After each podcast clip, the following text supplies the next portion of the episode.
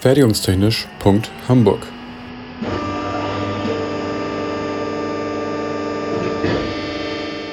Ein Podcast rund um die Produktion.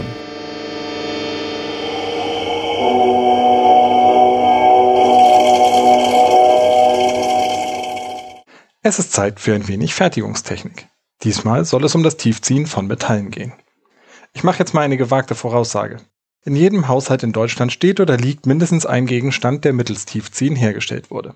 In der Küche das Spülbecken. Klar, wenn es aus Metall ist und nicht aus Kunststein. Im Bad die Bade- oder Duschwanne, wenn sie aus Metall ist. Eine Cremedose oder Haarsprayflasche. Vorsicht, Deo oder andere Spraybehälter können auch fließgepresst sein, aber das ist eine andere Geschichte und soll ein anderes Mal erzählt werden.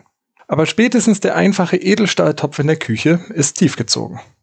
Und? Habe ich recht behalten? Aber wie stellt man denn die Form des Topfs nun aus dem Blech her? Probieren wir erstmal das Naheliegende. Ein Stempel, in diesem Fall ein stabiler Zylinder aus Stahl als Oberwerkzeug, drückt die Platine, ein zugeschnittenes Blech, in eine Form, hier Ziering genannt. Dabei entsteht dann leider so eine Mischung aus Aschenbecher und Kronkorken. Am Rand wölben sich Wellen auf. Würde man weiter drücken, würden sich die Falten übereinander legen und später den Ziehring sprengen. Und woran liegt das? Ich versuche mal aus einem zylindrischen Napf eine flache Blechabwicklung zu erzeugen. Dazu schneide ich die Mantelfläche des Topfs senkrecht in schmale Streifen und biege sie am Boden um. So erhalte ich eine Art Sonne, wo zwischen den abstehenden rechteckigen Strahlen freie Dreiecke entstehen, die sogenannten charakteristischen Dreiecke. Ich will aber nicht so ein kompliziertes Muster ausschneiden, alle Strahlen hochbiegen und dann die ganzen Spalten zuschweißen. Bislang sieht's auch eher nach Tiefdrücken aus. Ich beschreibe mal ein Beispiel für das, was eigentlich passieren soll. 100 Personen stellen sich locker im Kreis auf, sodass sie sich noch an den Händen fassen können. Das entspräche dem Rand der Platine. Nun sollen alle Personen versuchen, gleichmäßig in die Mitte zu gehen. Zunächst einmal gibt es keine Probleme, bis die Leute Schulter an Schulter stehen. Mit genügend Überredungskunst versuchen sie es weiter. Die erste Idee, wir stellen uns aufeinander. Das entspricht den Wellen, die sich eben in dem Blech gebildet haben. Ich ziehe also eine Zwischendecke ein, stapeln geht nicht mehr. Diese Funktion erfüllt beim Tiefziehen der Niederhalter. Das ist ein breiter Ring, der den Stempel umgibt und auf die Platine drückt, die wiederum auf dem Ziehring aufliegt.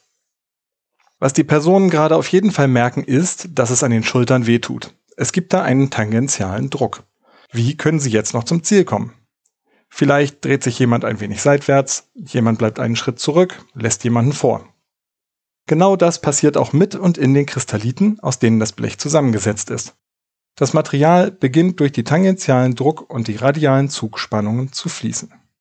Damit wäre auch geklärt, dass das Verfahren nach DIN 8580 in die Untergruppe des Zugdruckumforms gehört, da in der Umformzone Zug- und Druckspannungen in ähnlichem Maße wirken. Das Material fließt also zur Mitte, wird um den Zieringradius gebogen und bildet dann den Topfrand. Ich halte an dieser Stelle kurz an und betrachte den Zustand. Es gibt jetzt drei Bereiche. Den Boden, der war vorher flach und ist es immer noch. Hier ist nichts passiert. Die Zage, das ist der Teil, der schon wie Topfrand aussieht. Sie ist schon fertig. Hier passiert im Prinzip nichts mehr. Der Flansch, das ist der Bereich, der gerade zwischen Ziering und Niederhalter steckt und wo die Umformung passiert. Dementsprechend ist es also so, dass die Kraft vom Stempel in den Boden eingeleitet und dann von der Zage in den Bereich übertragen wird, wo sie gebraucht wird. Die Zage zieht also das Material tief in die Form hinein. Tiefziehen. Oder wie es in der üblichen Definition heißt, Tiefziehen ist das Zugdruckumformen eines Blechzuschnitts in einen einseitig offenen Hohlkörper ohne gewollte Veränderung der Blechdicke. Das wäre also geklärt. Wie viel Material ich für meinen Topf brauche, kann ich mir recht einfach ausrechnen. Die goldene Regel der Umformtechnik ist die Volumenkonstanz. Es kommt nichts dazu und es wird nichts weniger. Bei gleichbleibender Blechdicke muss also auch die Fläche vor und nach der Umformung identisch sein. Vor der Umformung haben wir eine Kreisfläche. Nach der Umformung nehme ich für den Topf mal eine zylindrische Mantelfläche und einen kreisrunden Boden an. Der Bodenradius wird ignoriert. Die beiden Flächen setze ich gleich und forme alles nach dem Durchmesser der Platine um. Bei nicht runden Näpfen wird es etwas komplizierter.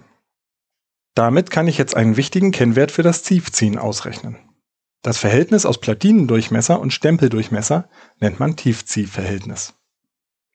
Jetzt, wo ich die Folge gerade schreibe, ist Mai. Die Spargelsaison ist in vollem Gange.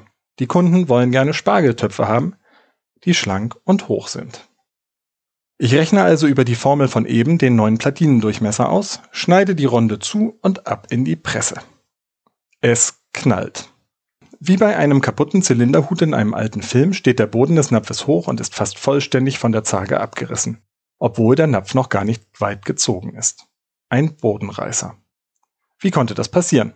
Im Flansch ist jetzt mehr Material auf einen noch kleineren Durchmesser umzuformen. Das bedeutet, dass die Zarge mehr Kraft zur Umformzone übertragen muss. Wie viel Kraft kann sie denn überhaupt übertragen? Vorrangig herrscht in der Zarge eine Zugspannung. Die maximal übertragbare Kraft, die Bodenbruchkraft, ergibt sich also in erster Näherung aus Querschnittsfläche und Zugfestigkeit, wobei die Querschnittsfläche ein Kreisring orthogonal zur Zugrichtung ist. Es gibt also eine Rondengröße, ab der dieser Topf nicht mehr herstellbar ist. Dieser Punkt heißt Grenztiefziehverhältnis und wird üblicherweise experimentell ermittelt. Das soll für heute erstmal reichen. Warum es trotzdem Spargeltöpfe und Deoflaschen gibt, erkläre ich dann in der Folge Tiefziehen im Folgezug. Die Zipfligkeit des Napfes findet sich in der Folge über Anisotropie wieder. Und nochmal was ganz anderes. Der Unterschied zwischen Umformgrad und Umformwirkungsgrad ist größer als man denkt. Fertigungstechnisch.hamburg ist eine Produktion des IPT an der HW Hamburg. Die Inhalte stehen unter der Lizenz Creative Commons Attribution Non-Commercial 4.0 International. Infos zur Lizenz unter creativecommons.org. Verantwortlich für die Inhalte des Podcasts ist Benjamin Remmers. Meinungen gehören den jeweiligen AutorInnen und nicht der HW Hamburg. Weiterführende Links und falls vorhanden Formelzettel finden sich in den Shownotes bzw. auf der Homepage. Für Fragen, Wünsche und Anregungen erreicht man uns unter info@fertigungstechnisch.hamburg oder bei Twitter unter @fertigunghh. Es gelten die Datenschutzbestimmungen der HW Hamburg.